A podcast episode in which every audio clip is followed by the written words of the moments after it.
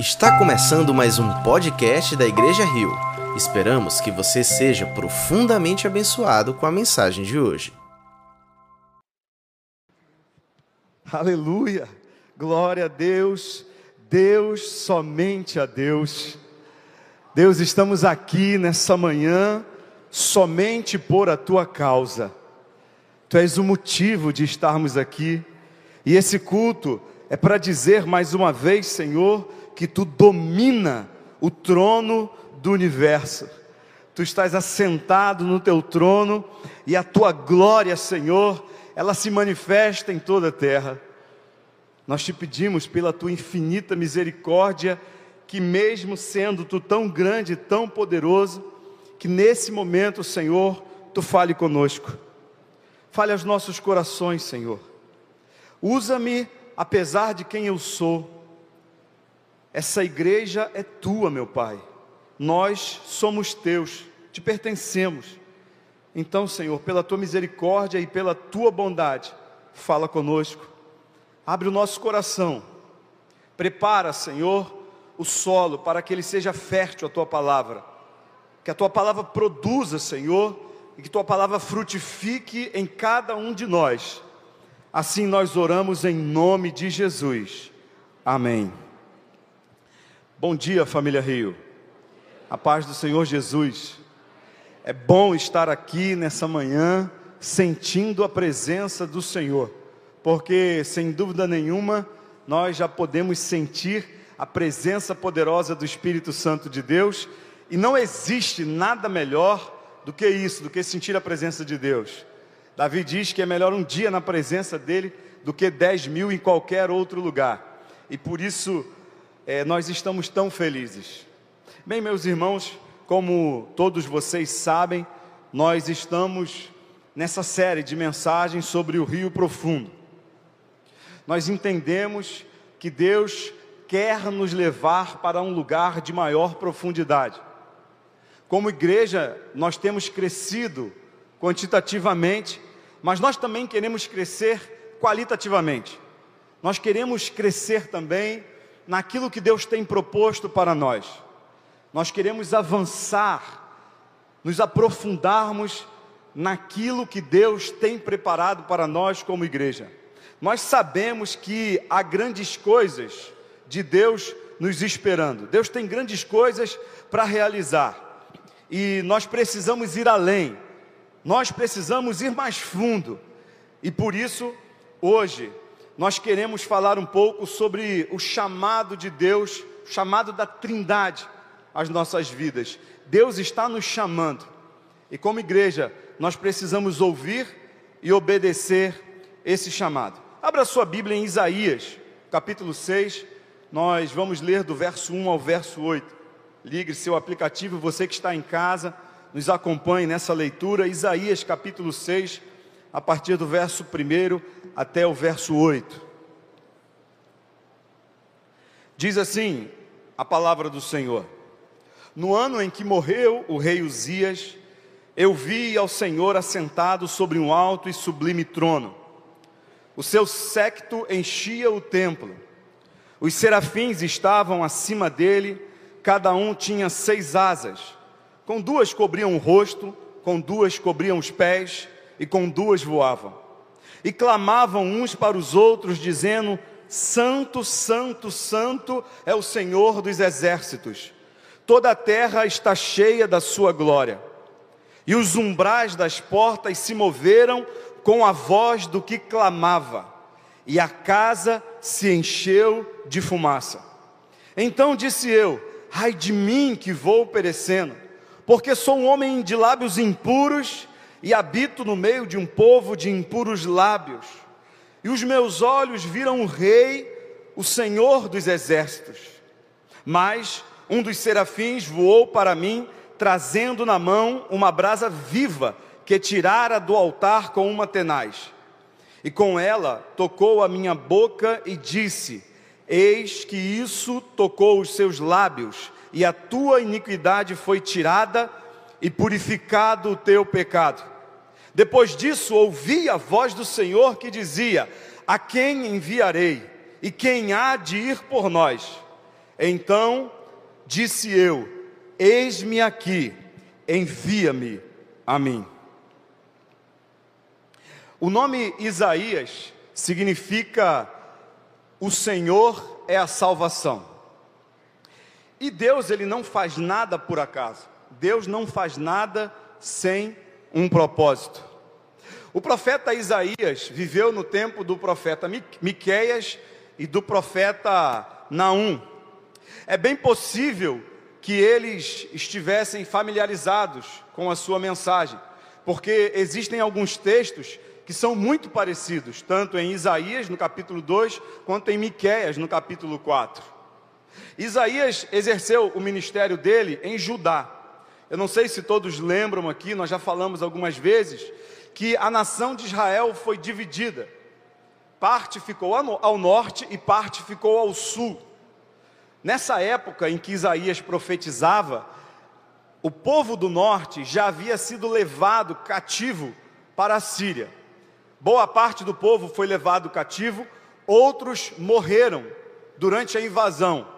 E poucas pessoas restaram em Israel, no Reino do Norte. Deus usa então o que aconteceu com o Reino do Norte para divertir o Reino do Sul.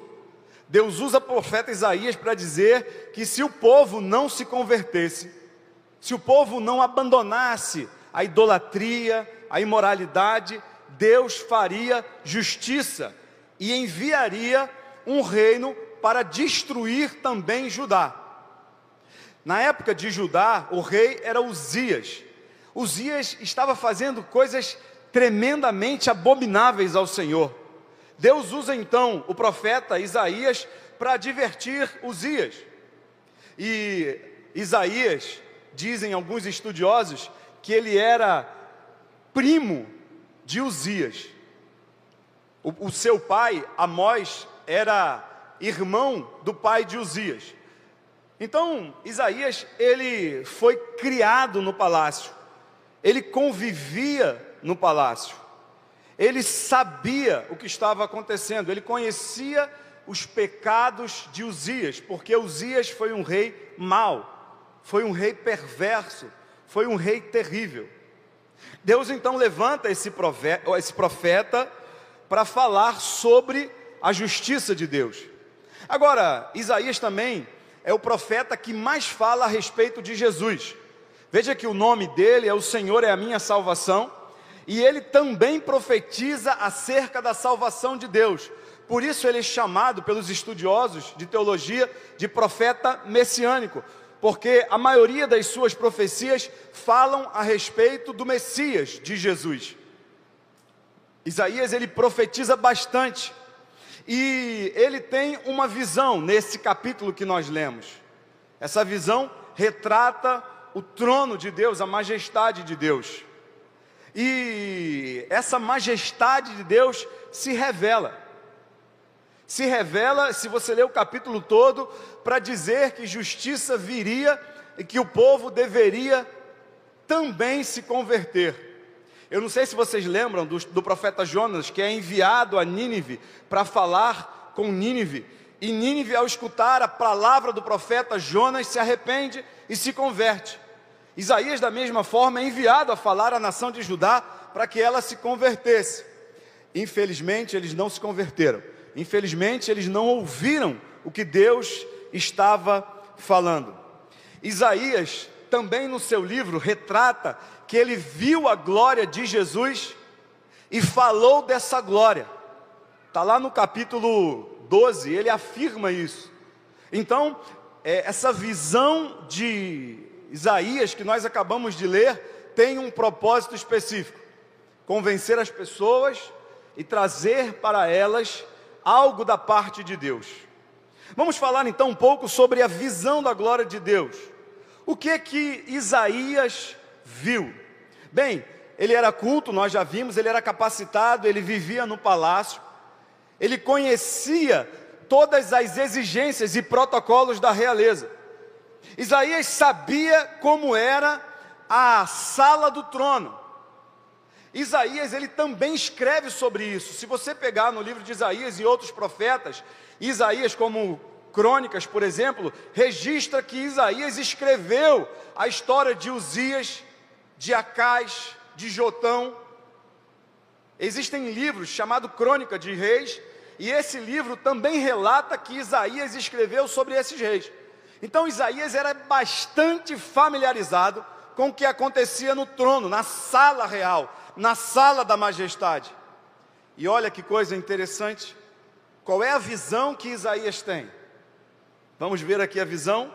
No ano em que morreu o rei Uzias, eu vi o Senhor assentado no alto e sublime trono.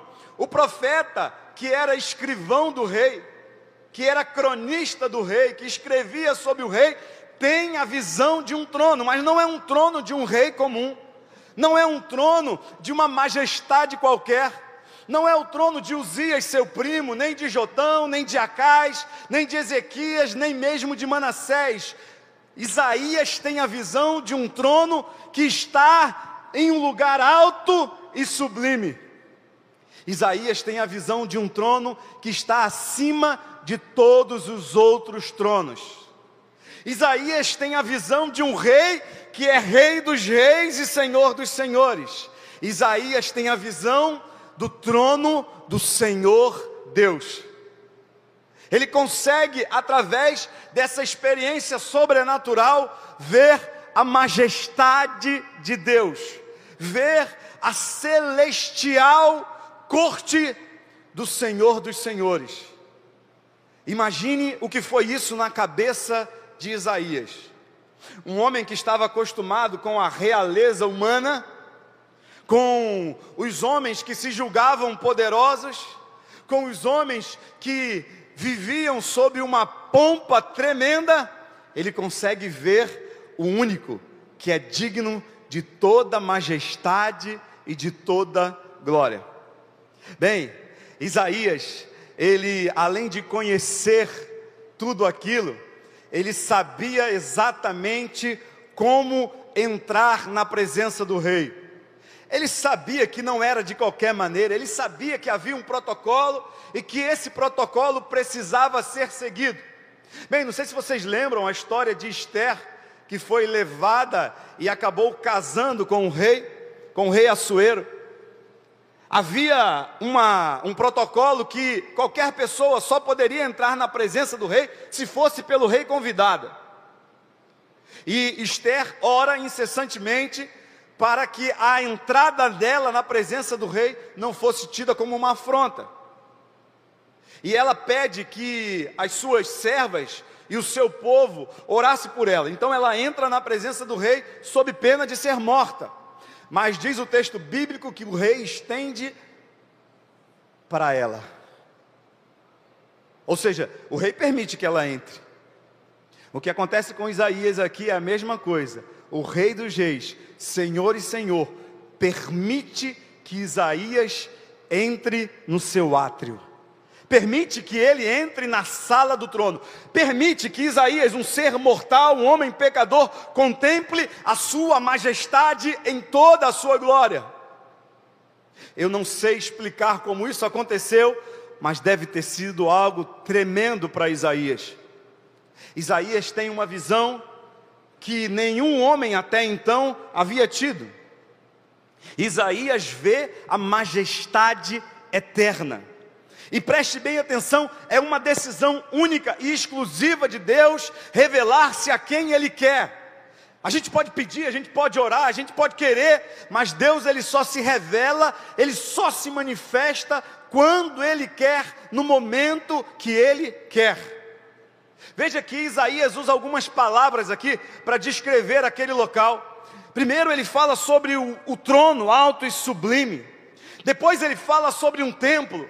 Ora, o trono não está no templo, o trono está no palácio. Mas na presença de Deus, Ele próprio é o templo. E veja o que Isaías diz: e os serafins voavam de um lado para o outro e glorificavam a Deus e clamavam para uns para os outros, dizendo: Santo, Santo, Santo é o Senhor dos exércitos. Veja, os serafins estão decretando que Deus é triuno, Santo Deus Pai, Santo Deus Filho, Santo Deus Espírito.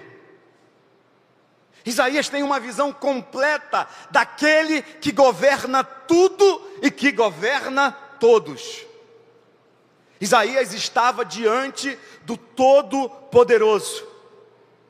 E enquanto eles clamavam, esses serafins, esses seres celestiais que a Bíblia descreve aqui com seis asas, eu não sei como é que é esse negócio, se fica atrás, se fica na frente, eu sei que eles têm a capacidade de voar com seis asas. Eu não sei se você já viu um beija-flor voando. O beija-flor, ele voa tão rápido, ele bate as asas tão rápido, que a gente não consegue ver uma asa, um par de asas, a gente vê várias asas. E eu fico pensando, talvez seja isso. Isaías não conseguia entender aquele negócio, e ele vê aqueles anjos, mas ele consegue identificar que aqueles anjos estavam em uma posição de reverência diante da majestade sublime e eterna. Eles cobriam o seu rosto, porque nem mesmo os serafins, seres angelicais poderosíssimos, criados por Deus, são dignos de contemplar a majestade do eterno. Então eles ficavam voando ali, e Isaías diz que eles ficavam clamando: Santo, Santo, Santo. Enquanto eles clamavam, o local tremia. Alguns anos atrás, quando eu me mudei para o apartamento que hoje eu moro, houve uma discussão entre os moradores dizendo que o apartamento estava cedendo. Foi uma época em que aqui em Recife se falava muito sobre isso. E aí chamaram um engenheiro especialista, um homem muito renomado aqui de Pernambuco, para fazer uma avaliação. Esse homem, professor, doutorado, pós-doutorado, um homem inteligentíssimo. E eu fiz amizade com esse engenheiro. E nós visitamos todos os apartamentos e ele apenas olhou uma coisa: os portais de todos os apartamentos. Ele olhou apenas os portais. Todos os cômodos, banheiros, quartos, sala, cozinha, todos os portais. O que o texto aqui chama de umbral ou soleira. E depois de ver todos os apartamentos, ele falou assim: esse, aparta, esse prédio não tem problema nenhum com a sua base, com a sua estrutura. Aí eu que sou muito curioso, perguntei por quê. Ele falou assim: porque quando há qualquer assentamento, acomodação da estrutura do prédio, uma das primeiras coisas a se danificar são os umbrais, são os portais. As portas ficam empenadas, não fecham quando há uma acomodação. O que, que eu estou querendo dizer com isso aqui?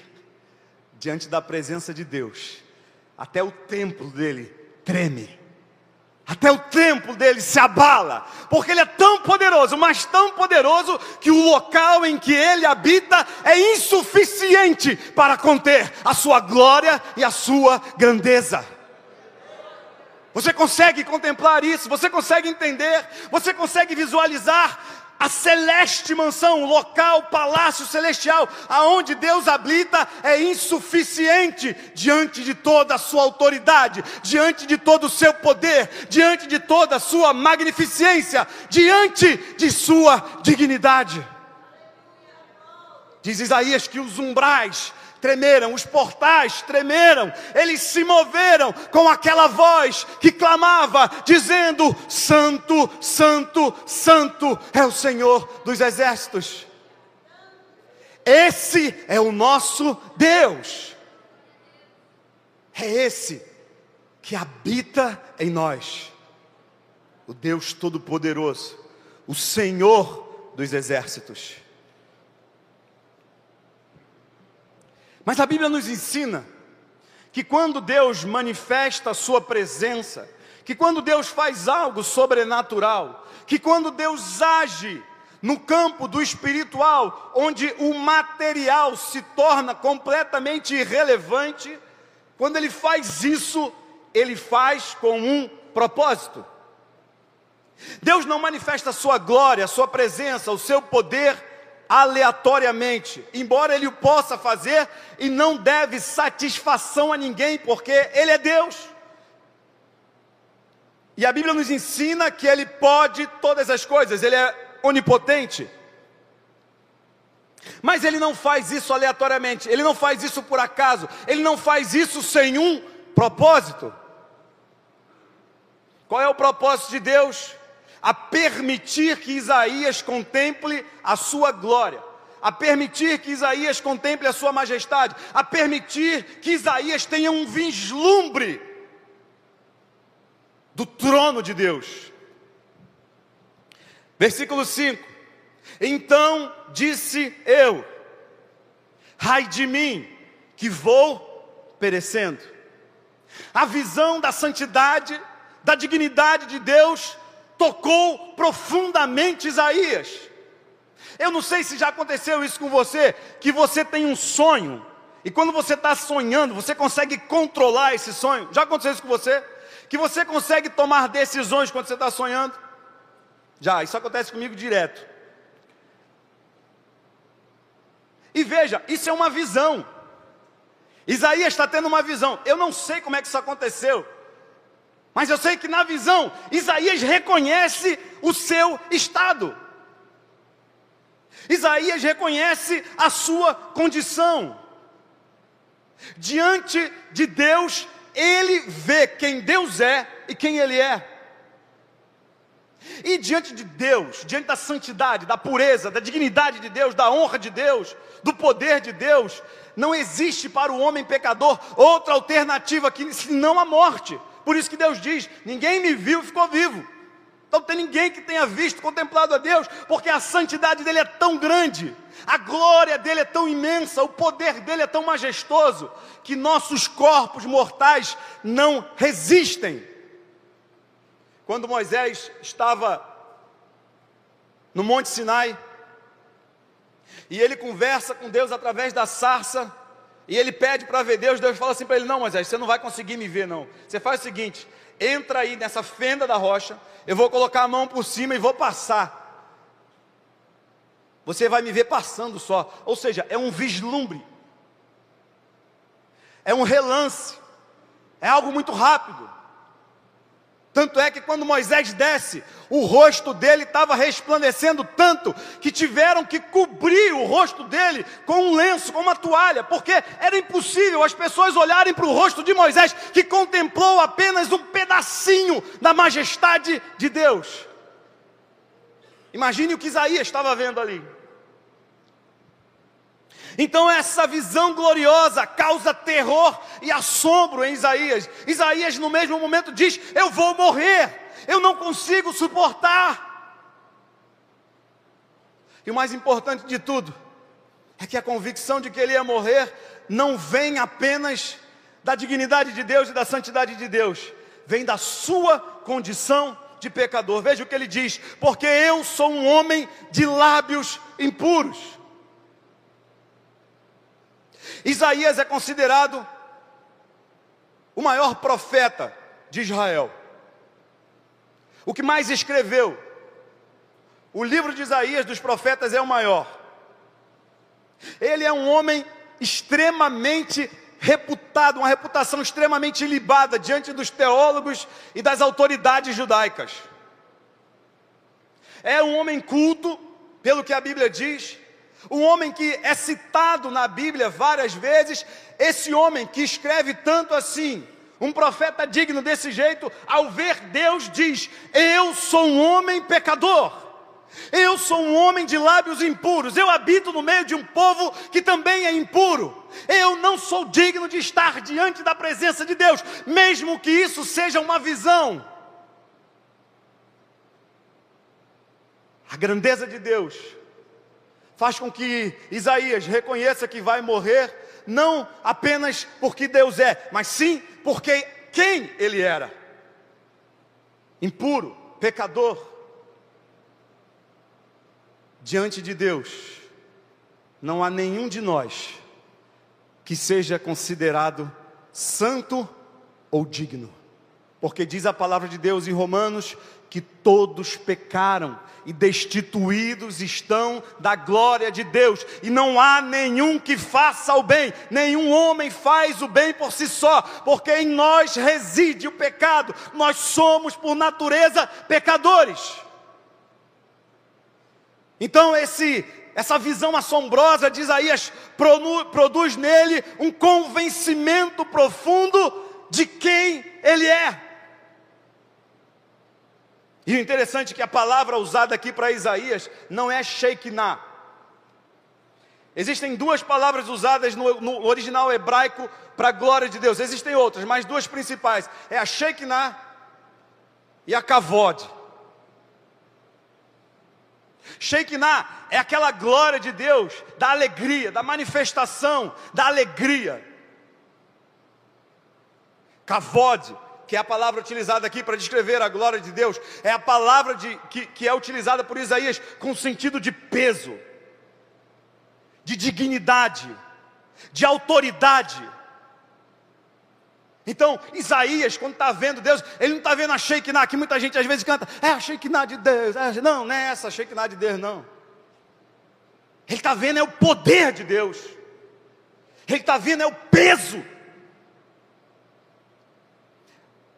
Quando eu fui ordenado ao ministério, escutem bem vocês aí que estão se preparando para tal. Presbítero Pedro e eu, nós fomos ordenados ao ministério no mesmo dia. E depois que nós fomos ordenados ao ministério foi algo tremendo. Fizeram uma pergunta para nós. Pedro lembra. A pergunta foi: o que, que vocês estavam sentindo ali naquela hora?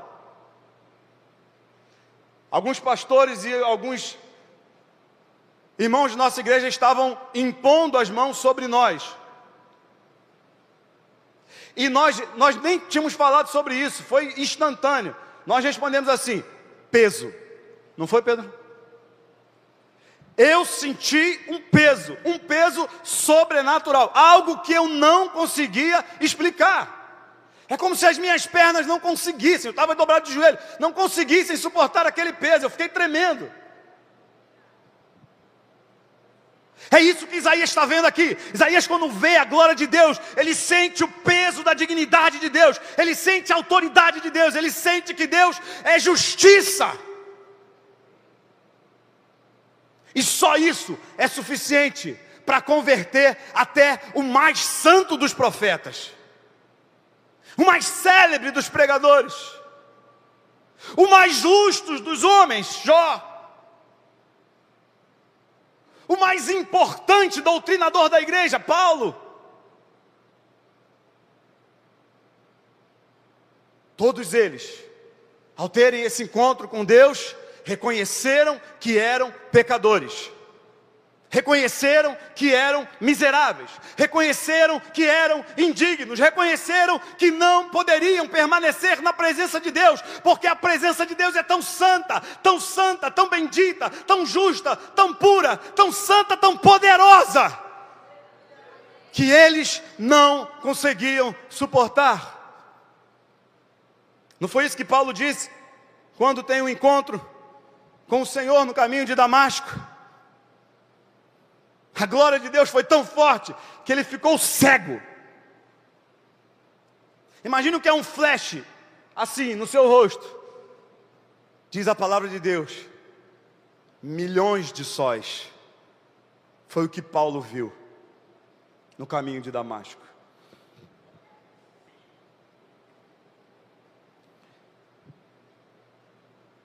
Isaías vê o único e verdadeiro Deus o Senhor dos Senhores, o Rei dos Reis, e diante disso não há outra alternativa a não ser a rendição completa. Por isso que a palavra de Deus diz: se ouvires hoje a voz do Espírito Santo de Deus, não endureçais o vosso coração, se renda, não há nada o que fazer diante de Deus. Jesus afirma, Paulo afirma, a Bíblia afirma, Apocalipse afirma que todo joelho se dobrará e toda língua confessará que Jesus é Senhor dos senhores e Rei dos reis, para a glória de Deus Pai. Você está achando que Deus vai obrigar alguém a se curvar? Você está achando que Deus vai chegar lá e vai falar assim: se dobre, se curve? Não, não é assim não. Diante da dignidade de Deus, diante da justiça, da autoridade, do poder, da santidade, diz a Bíblia que todo o joelho, os que estão no céu, os que estão na terra, os que estão embaixo da terra, seja demônio, seja anjo, seja autoridade, seja eu, seja você, todos iremos nos dobrar diante de Deus é o reconhecimento explícito da autoridade daquele que é Deus. E é exatamente assim que acontece quando somos tocados pelo Espírito Santo. Eu falei alguns dias no café com o pastor e na aula do pensar, não existe milagre maior que Deus possa fazer que não seja transformar a mente do homem. Veja, o camarada acha que está tudo certo com a vida dele. A cidadã acha que está tudo bem. Que pecado é algo muito relativo, é coisa de crente fanático, de crente louco, de crente maluco. Acha que pecado é alguma coisa que foi dita há muitos anos atrás e que precisa hoje de um novo significado. Acha que pecado foi uma convenção social criada lá na época dos patriarcas. E por isso, a doutrina, abaixo patriarcado, abaixo patriarcado. Não, pecado foi algo que o homem fez quando decidiu desobedecer a Deus. Pecado foi o que Lúcifer fez quando decidiu ser maior que Deus, quando decidiu se rebelar contra Deus. Toda vez que o homem decide fazer algo por si só, ele está se rebelando contra a vontade de Deus, e isso é pecado. Mas a sociedade hoje acredita que não, que não existe pecado. Então, eu acredito que o maior milagre é quando o Espírito Santo entra na mente dessa pessoa, entra no coração dessa pessoa e faz o que fez com Isaías. Você é pecador, eu sou santo, eu sou justo, eu sou puro, eu sou bom. Você é pecador e o ser humano se dobra diante de Deus, reconhecendo que ele é de fato um pecador. Jesus disse: Ah, quando ele vier, o Espírito Santo vier, ele convencerá o mundo do pecado, da justiça e do juízo. Obra do Espírito Santo. O que aconteceu com Isaías? Obra do Espírito Santo. Foi convencido de que Deus era santo e que ele, mesmo sendo profeta, sendo uma autoridade espiritual para o povo, ele também era pecador. E dessa ninguém escapa. versículos 6 e 7. O que acontece então? Depois disso, mas um dos serafins voou para mim, trazendo na sua mão uma brasa viva que tirara do altar com uma tenaz. E ela tocou a minha boca e disse, e com ela tocou a minha boca e disse: Eis que isto tocou os teus lábios, e a tua iniquidade foi tirada, e purificado o teu pecado.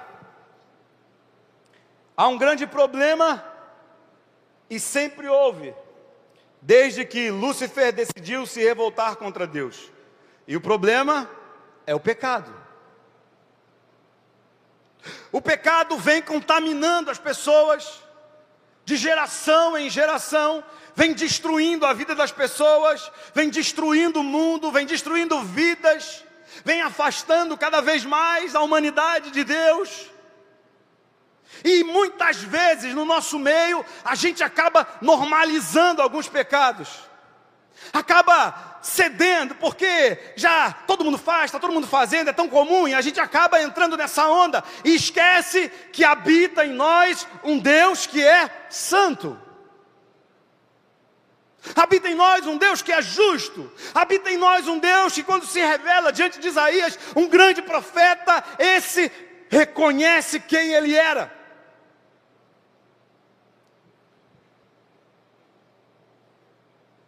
Isaías não podia fazer nada.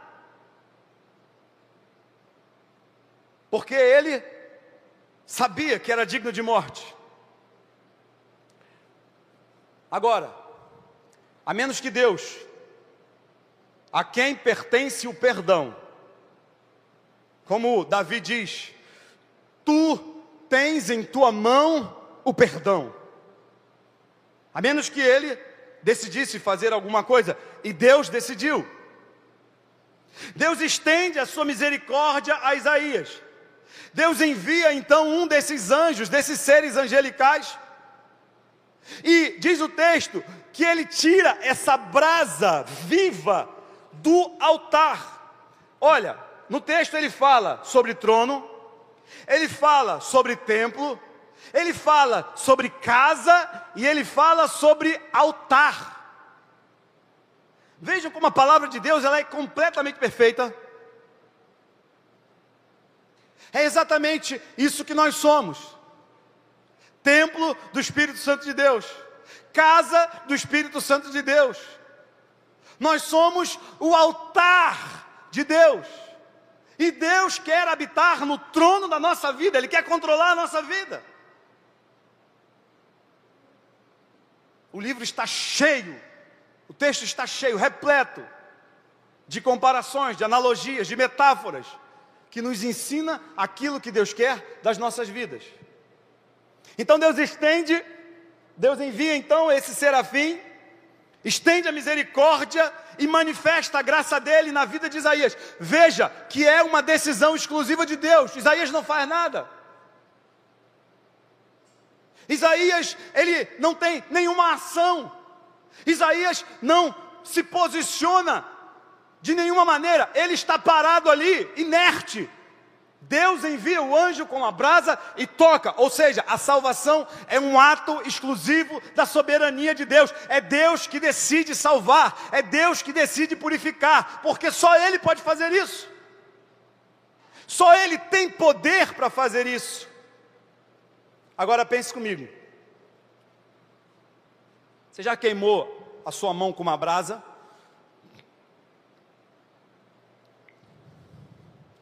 Imagine o que Isaías sentiu ao ter uma brasa tocando em seus lábios. Isso significa, irmãos, e nós precisamos atentar para isso. Ser purificado por Deus não é indolor. Buscar a santificação não é indolor, há um preço a ser pago. Há uma renúncia a ser feita. Há uma cruz a ser tomada, há um caminho a ser perseguido. O evangelho que não te custa nada não é evangelho. A fé que não te custa nada não é fé. Há uma renúncia, há um preço a ser pago. Quarta-feira nós falamos sobre isso na mensagem. Qualquer que quer ser meu discípulo, negue-se a si mesmo, tome a sua cruz e siga-me. Deus quer nos purificar, Deus quer nos limpar, Deus quer tirar de nós aquilo que não lhe agrada, e isso às vezes incomoda, isso às vezes dói. Mas esse é o caminho da salvação. Nós fomos salvos e por isso Deus nos santifica, e nós buscamos a santificação, e nós andamos em novidade de vida, e nós tiramos aquilo que nos agrada, aquilo que nós queremos, e substitui aquilo porque Deus quer. Pelo propósito de Deus, pela vontade de Deus na nossa vida. Transformai-vos, diz o autor da carta aos Romanos, pela renovação do vosso entendimento, para que você experimenta qual seja a boa, perfeita e agradável vontade de Deus. Transformai-vos. Palavra transformação aí é a mesma palavra que é utilizada para descrever o processo de metamorfose que a lagarta sofre quando vai se transformar em borboleta. Metamorfos. Você acha que é indolor para a lagarta? Só que há uma grande diferença. Enquanto ela, ela é lagarta, ela rasteja, come folha, é limitada, mas quando ela passa pelo processo de transformação, ela voa. Você sabe do que, que uma borboleta se alimenta? Néctar. Ela tem como se fosse uma tromba. Exatamente uma trombinha assim. Ela vai na flor, para na flor, desenrola a trombinha dela e se alimenta de néctar. Deus quer fazer a gente voar. Deus quer trazer para a gente coisas novas. Deus quer levar a gente a lugares mais profundos. Deus quer fazer da tua vida uma dinamite para a glória do nome dEle. Mas é preciso deixar de lado algumas coisas. Deixar de lado, como o apóstolo Paulo diz, o pecado que tão de perto nos rodeia. E prosseguir na carreira. Agora, Veja o que o próprio Isaías diz. Ele é tocado pela brasa.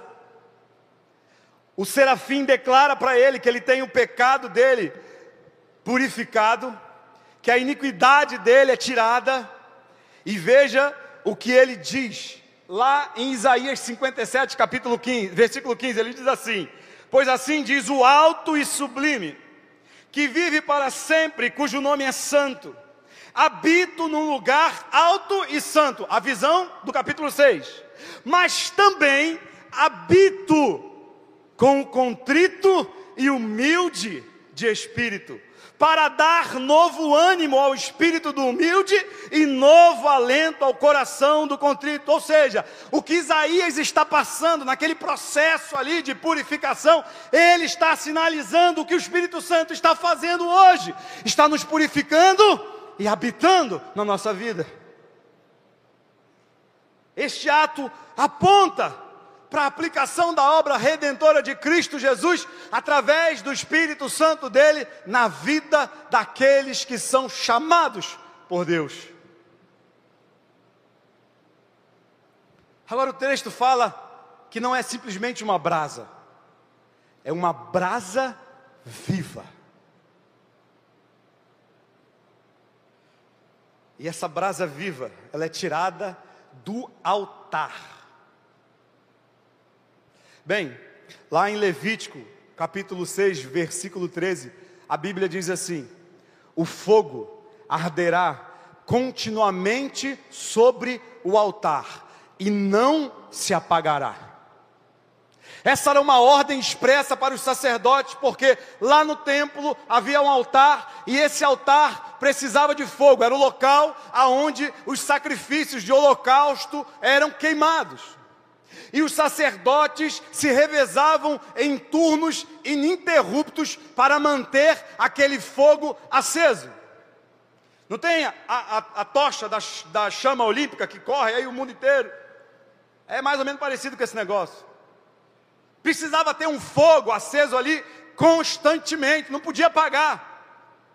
Havia ali sacerdotes sentinelas que ficavam o tempo todo vigiando o fogo para o fogo não apagar. Então, quando a Bíblia fala sobre brasas de vivas tiradas do altar, está fazendo uma alusão ao Espírito Santo de Deus, porque o Espírito Santo de Deus é o fogo de Deus que queima em nossas vidas.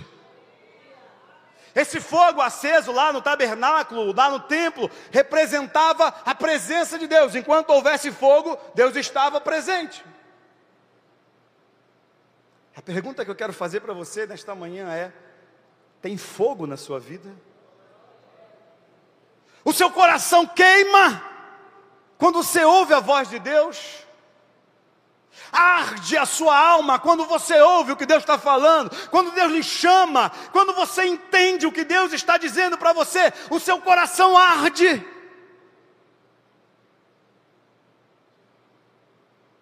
O fogo, ele aquece os nossos corações, mas o fogo também traz luz para as sombras. O fogo, ele queima, ele limpa, ele purifica. Diz a Bíblia que um dia as nossas obras passarão pelo fogo. Se for palha, vai queimar.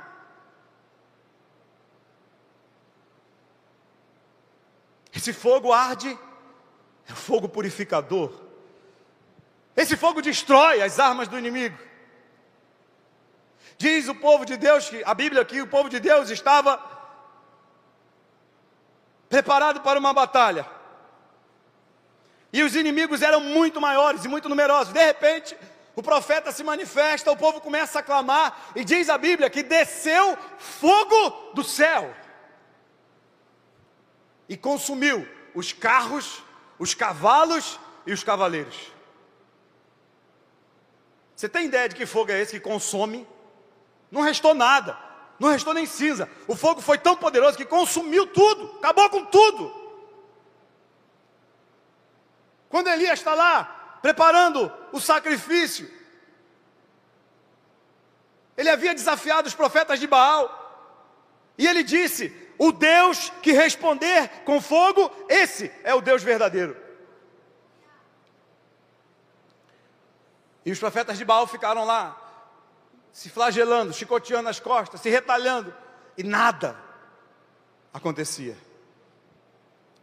Depois que ele repara o altar, que ele invoca o nome do Senhor, Deus Todo-Poderoso, diz a palavra de Deus que fogo desceu do céu, consumiu o sacrifício, consumiu a lenha, consumiu a água, consumiu tudo que estava naquele altar, porque esse é o fogo de Deus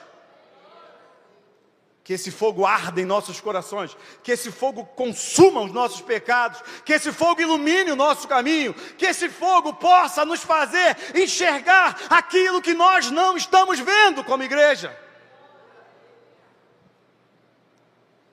Ah, lá no livro de Atos, capítulo 2, a partir do verso 1, a Bíblia diz que os discípulos estavam reunidos, cerca de 120 pessoas estavam reunidas no cenáculo. E havia pelo menos dez dias que Jesus havia sido levado aos céus. E Jesus tinha dito para eles: ó, vocês vão ficar em Jerusalém, até que do alto vocês recebam a virtude que há de vir sobre vocês. Ou seja, o poder que há de vir sobre vocês. Fiquem aí, aguardem aí em Jerusalém, não saiam de Jerusalém. E eles estavam lá no cenáculo, no dia de Pentecostes, que são 50 dias depois da Páscoa, é um dia de uma celebração de uma das festas dos israelitas, dos judeus, eles estavam lá comemorando. E os discípulos estavam reunidos no cenáculo, clamando a Deus, aguardando com paciência a promessa que Deus havia feito para eles. E diz o texto que de repente, De repente, veio do céu um som.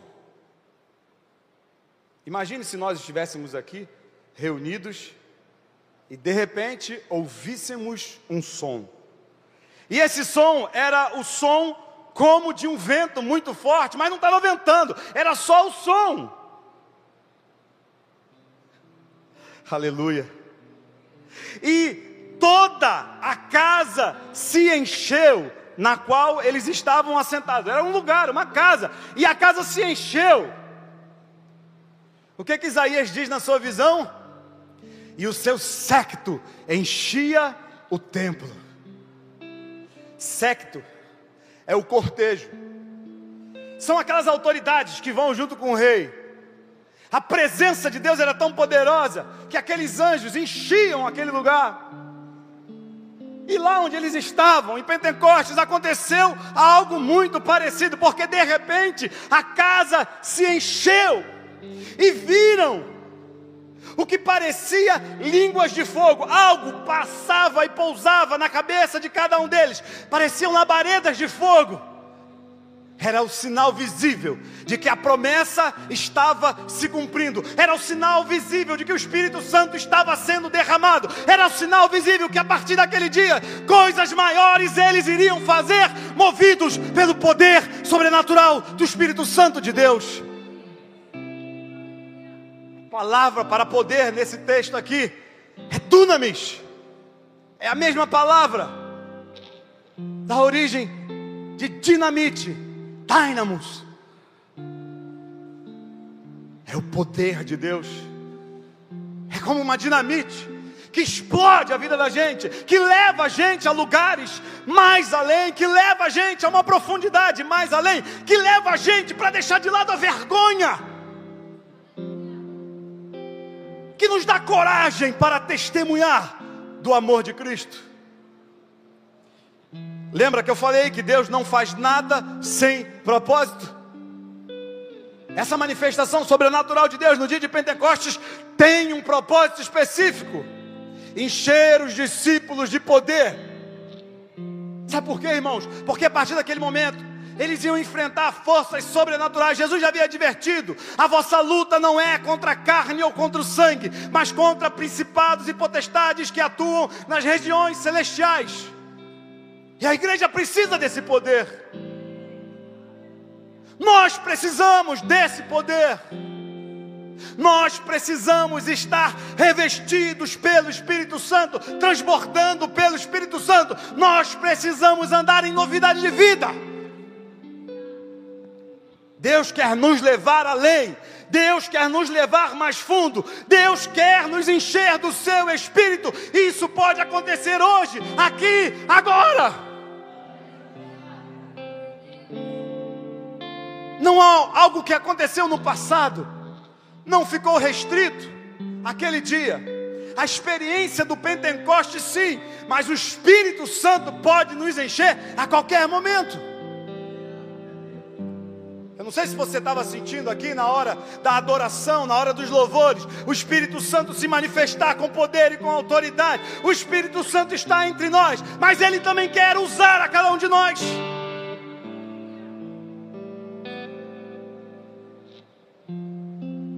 Ele quer nos capacitar para irmos além. Depois dessa experiência sobrenatural, Isaías ouve a voz do Senhor. Até então, ele estava ouvindo a voz de um serafim, mas a partir de agora, ele ouve a voz do Senhor. Depois dessa experiência, depois desse momento de purificação, de reconhecimento, depois desse momento em que ele foi profundamente tocado pela presença de Deus, Isaías ouve a voz do Senhor dizendo assim: A quem enviarei? E quem há de ir por nós? Deus não estava falando com anjos, e nem de anjos. Deus estava falando de si mesmo para nós, para homens e mulheres. O serafim estava dizendo: Santo, Santo, Santo, três vezes: Santo, Santo, Santo. E o chamado da Trindade ecoa agora em voz audível aos ouvidos de Isaías: Quem enviarei? Quem há de ir por nós? Quem há de me representar? Quem está disposto a atender o meu chamado? Quem está disposto a pagar o preço? Quem está disposto a ser meu representante? Esse é o chamado que ecoa desde o dia em que Isaías o ouviu até hoje. Esse é o chamado que Deus tem feito à humanidade. E eu posso identificar aqui no mínimo três chamados. O primeiro chamado é o chamado ao arrependimento. Deus está chamando você ao arrependimento. O que mais você quer? Tantas coisas Ele já fez na tua vida, tantos livramentos Ele já te deu, e você fica ainda questionando: será que é Deus? Eu não sei quem é, mas eu sei que Deus está falando para alguém aqui nessa manhã. E você fica dizendo: não, no dia que acontecer isso, eu vou. No dia que acontecer aquilo, eu me entrego. O dia é hoje. A hora é agora. Arrependei-vos e convertei-vos, porque é chegado o reino dos céus arrependei-vos dos vossos maus caminhos. Ouça, veja o exemplo de Judá. Deus está te dando chance, oportunidade. Se ouvires hoje a voz do Espírito Santo de Deus, não endureçais o vosso coração. Ouça o que Deus está falando com você. Você precisa tomar uma decisão. Primeiro chamado é para quem ainda não tomou essa decisão, para quem ainda acha que é bom demais, que é perfeito demais, que é justo demais, que é puro demais, que é correto demais, que é politicamente correto. Não, meu amigo, não existe isso. Você e eu somos pecadores e somos eternamente imerecedores da graça de Deus. Mas ela se manifesta hoje através de Cristo Jesus, trazendo salvação para a nossa vida. Qual é o significado do nome de Isaías? O Senhor é a minha salvação. Primeiro chamado é para você. Você, Deus quer te salvar. O segundo chamado da Trindade é bem claro, é explícito. A quem enviarei? E quem há de ir por nós? Deus está chamando você para representá-lo onde quer que você esteja. Se for no palácio com o rei, que assim o seja como Isaías. Se for no seu trabalho, que assim o seja. Se for na sua família, que assim o seja. Se for na faculdade, que assim o seja. Se for entre os amigos, que assim o seja. Se for na rua, nos becos, nas esquinas, nas vielas, nas comunidades, que assim o seja. Mas Deus deseja que você o represente. Deus deseja que você seja um embaixador da presença dEle, alguém que tem acesso ao trono, alguém que viu o Senhor alguém que contemplou a majestade e sentiu o peso da dignidade, da autoridade de Deus e que está disposto a compartilhar essa visão com o mundo. Deus quer ser conhecido lá aonde você trabalha. Chega de anonimato, chega de covardia, chega de se esconder. Ficarão de fora, de fora os medrosos, os tímidos, todos que amam e cometem a iniquidade. Deus está te chamando para ser um representante dEle. Não tem meio termo, ou você é ou você não é. Diz lá a carta de Hebreus: segui a paz com todos e a santificação, sem a qual ninguém verá o Senhor. Deus não pode ser visto na sua vida se você não anda em santidade. Deus não pode ser visto em nossa vida se a gente não mantém uma vida de fidelidade a Ele.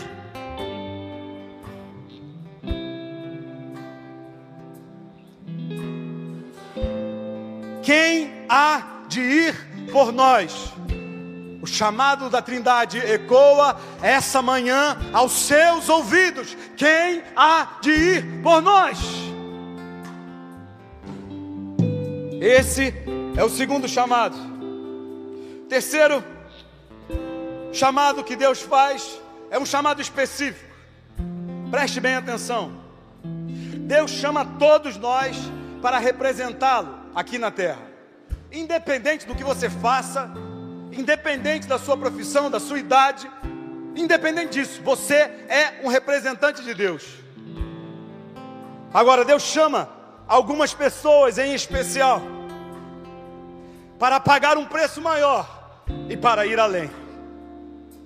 Deus chama algumas pessoas e vocaciona e capacita essas pessoas com dons sobrenaturais dele, com um propósito específico. E eu quero falar para você nessa manhã que tem um chamado de Deus que um dia você ouviu a voz de Deus, que um dia você sentiu a chama ardendo no seu coração, que um dia você foi sensível e se dobrou diante de Deus, dizendo: Deus, eu quero entregar a minha vida para o teu serviço. Talvez algumas coisas tenham acontecido, isso tenha ofuscado a sua visão mas eu quero dizer para você que o propósito dele na sua vida não está esquecido, não está ofuscado, ele ainda te chama. Deus chamou alguns, e esses são bem específicos, para ir além, chamou alguns como missionários. Aqueles que estão dispostos a renunciar tudo, a sentir a dor da renúncia nas suas próprias almas, a sentir a queimadura da brasa viva tocando seus lábios e a viver uma vida de renúncia por amor a Ele.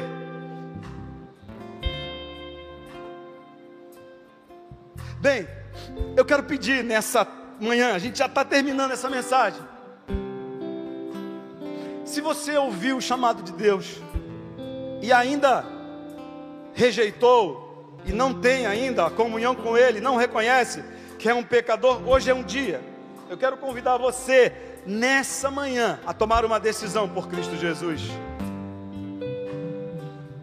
E se você está fazendo hoje isso, eu quero pedir que toda a igreja feche os seus olhos, curva a sua cabeça, mantenha-se em oração. Se você está decidindo hoje entregar a sua vida para Cristo, dê um sinal com uma de suas mãos que nós iremos orar por você. Aleluia, glória a Deus. Pode abaixar a sua mão, aleluia. Deus seja louvado, o Senhor está salvando. A visão de Isaías está agora manifestando a glória e o poder de Deus na vida de algumas pessoas, e glorificado seja o nome de Deus por isso, porque toda visão, toda manifestação de Deus tem um propósito. Aleluia. O segundo apelo que eu quero fazer é o seguinte: eu falei aqui, você ouviu a mensagem? Deus quer que você o represente. Se você está disposto a representar Deus em qualquer lugar, a deixar de lado a covardia, o medo, a buscar o Espírito Santo de Deus para que você receba esse poder, fique de pé nessa manhã. Fique de pé em atenção a uma resposta. Aleluia. Aleluia. Aleluia. Aleluia. Se você foi abençoado por essa mensagem, compartilhe com alguém, para que de pessoa em pessoa alcancemos a cidade inteira.